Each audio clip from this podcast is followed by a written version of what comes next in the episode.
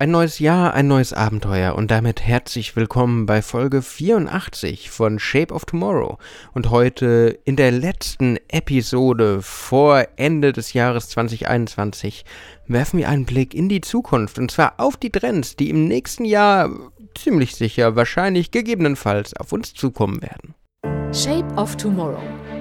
Der Podcast rund um Innovation, Trends und die Zukunft mit Innovation Profiler Alexander Pinker.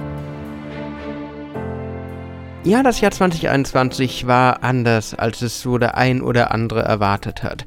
Es war doch immer noch sehr von der Pandemie geprägt.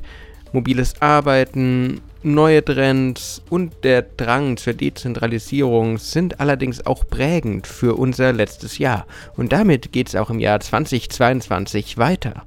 Ein Thema, das uns nicht loslassen wird, ist das ganze Thema Virtual Reality, Augmented Reality, Immersion, genannt das Metaverse. Über das Metaversum haben wir relativ oft schon gesprochen, aber wenn wir uns angucken, wie die Unternehmen, Microsoft, Sandbox, Facebook, einfach dieses ganze Thema Metaverse nach vorne drücken, da ist ziemlich, ziemlich viel ja, am Entstehen.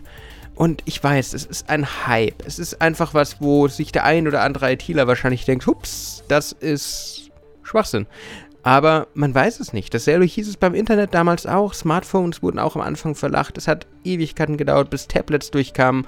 Und jetzt haben wir Mobile, Mobile First. Jetzt haben wir einfach eine ganz andere Art des Arbeitens mit Computern. Und nach der Zeit des Cocoonings, nach der Zeit, wo wir zu Hause eingesperrt waren teilweise, wo wir nicht raus konnten, wo wir nicht reisen konnten, ist vielleicht gerade diese Freiheit, die Virtual Reality uns bringt, diese Freiheit, die Welt zu bereisen und das Wohnzimmer zu verlassen, genau das, was wir gebraucht haben.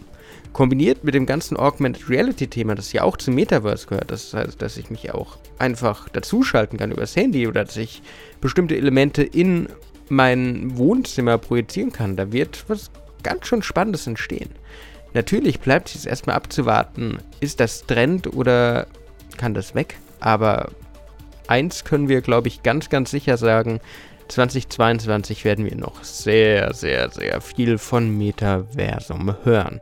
Und ich persönlich freue mich extrem drauf, weil ich glaube, dass da so viel Potenzial drin steckt, man sieht es jetzt schon, da ist so viel Möglichkeit dahinter, was man fürs Business nutzen kann, was man einfach verändern kann. Und dieses virtuelle Zusammenkommen ist was, worauf ich mich freue, wo ihr in diesem Podcast wahrscheinlich noch ziemlich, ziemlich, ziemlich, ziemlich viel darüber hören werdet. Und es wird eine spannende Zeit. Ein anderer Trend, der jetzt auch so im letzten Ende des Jahres immer stärker wurde, sind NFTs. NFTs haben wir auch schon mal drüber gesprochen in diesem Podcast.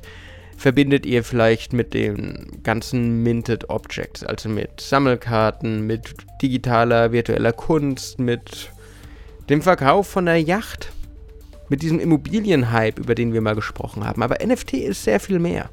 Wir haben nicht nur dieses explosive Handelsvolumen gesehen, wo wir mittlerweile weit über 10 Milliarden Dollar allein im Quartal 3 irgendwie produziert haben und was da über den Riesen geflossen ist.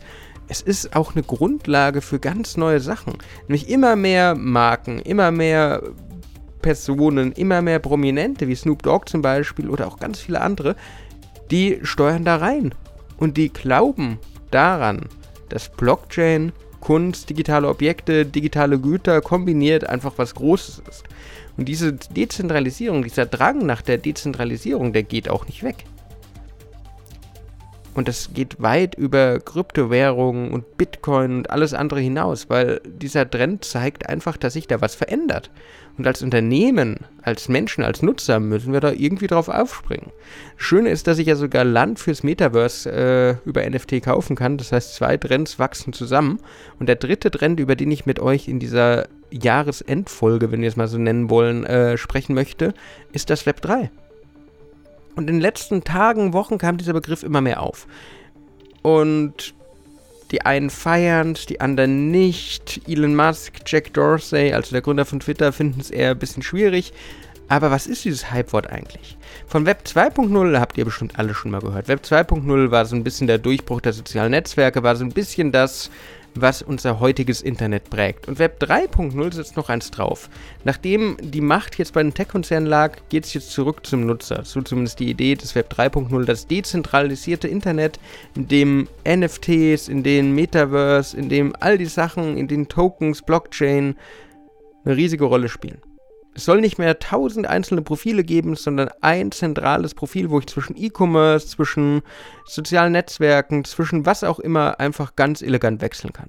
Das heißt, ihr müsstet euch, wenn wir es mal einfach ausdrücken oder was ich auch unter Web 3 verstehe, nicht mehr 5 Milliarden Passwörter für 5 Milliarden Accounts merken, sondern ihr hättet eins für alles. Und natürlich sind da Gefahren, da fehlt dann Regulierung. Und Regulierung macht das Internet erst sicher, wenn man das Internet so nennen möchte.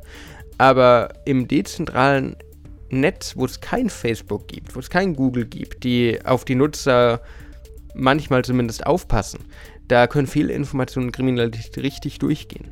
Und ihr merkt eins, und ihr wisst, wenn ihr diesen Podcast schon öfter gehört habt, wie wichtig mir das ist, wir müssen ganz stark bei diesen Trends, die auf uns zukommen, wieder mal zwischen Trend und Trendy unterscheiden.